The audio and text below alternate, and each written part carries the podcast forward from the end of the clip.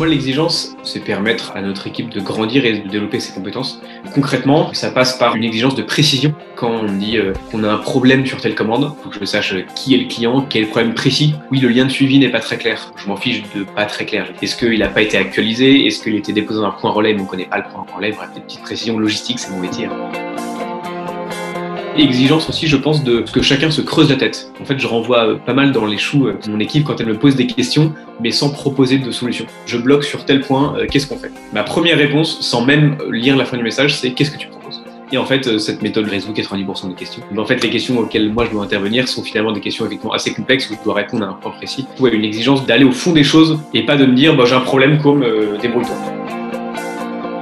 Exigence aussi de faire les choses bien pas tomber dans un perfectionnisme qui est contre-productif non plus. Mais j'aime bien cette exigence d'aller au fond et de faire ce que les Anglais appellent the extra mile, faire le, kilomètre en plus de ce qui est demandé.